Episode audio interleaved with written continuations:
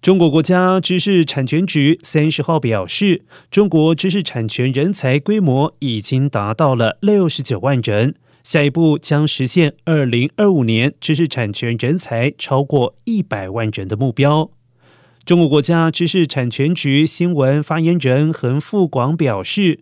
在知识产权人才方面，先后成立四届知识产权专家咨询委员会，持续推进中小学教育知识产权专业列入普通高等学校本科专业目录。五十多所大专院校建立知识产权学院，成立二十六家知识产权培训基地。